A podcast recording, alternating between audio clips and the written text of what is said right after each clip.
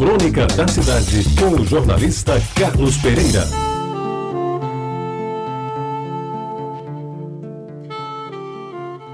Amigos ouvintes da Tabajara, algumas passagens da minha vida, na fase infância e adolescência, me remetem à Igreja de Nossa Senhora do Rosário, em Jaguaribe. A primeira missa que assisti, as missas que ajudei a rezar, minha primeira comunhão, a primeira namorada, tudo aconteceu naquele que era e ainda é o templo religioso por excelência do meu bairro de Aguaribe. Única igreja católica e talvez por isso frequentada por todos, de menino a velho, passando por jovens, adolescentes, adultos e até adúlteros, quem sabe. Pois bem, assisti menino bem pequeno ao levantar daquela estrutura monumental, que embora em escala bem menor, lembra grandes catedrais, como a de Toledo na Espanha, por exemplo, Talvez no partido arquitetônico do seu interior, mercê daquelas portentosas colunas no estilo greco-romano, revestidas do melhor mármore italiano. Chamou minha atenção em especial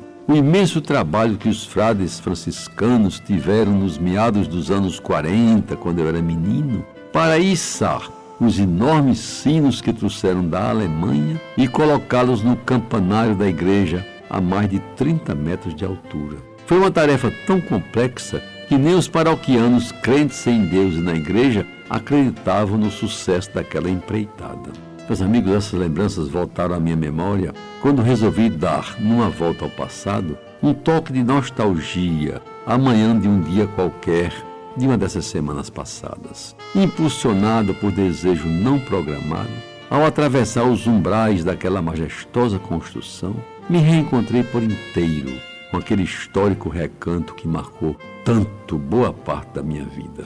E ao ouvir o assovio do vento que entrava pela janela cujo vitral colorido parecia um pedaço da Catedral de Notre-Dame de Paris, e o repetitivo canto do Bem-Te-Vi, que livre voava sobre minha cabeça, me ajoelhei diante do altar me arrepiei tocado pela emoção de voltar a rezar sem dizer uma palavra orando muito mais para dentro de mim mesmo. E meus amigos, naquele momento, no belo púlpito com inscrição em latim em louvor de São Paulo, parecia estar presente a figura enorme de Frei Jorge, com o vozeirão que Deus lhe deu a explicar o Evangelho de São Lucas para os meninos da cruzada, espalhados na missa das sete do domingo, naqueles bancos de madeira de lei que ainda hoje ali estão, firmes e bem cuidados. Voltei ao tempo de calças curtas, pernas grossas e sem pelos, a esperar o momento da comunhão, num instante sublime em que eu nunca sabia ao certo o que ia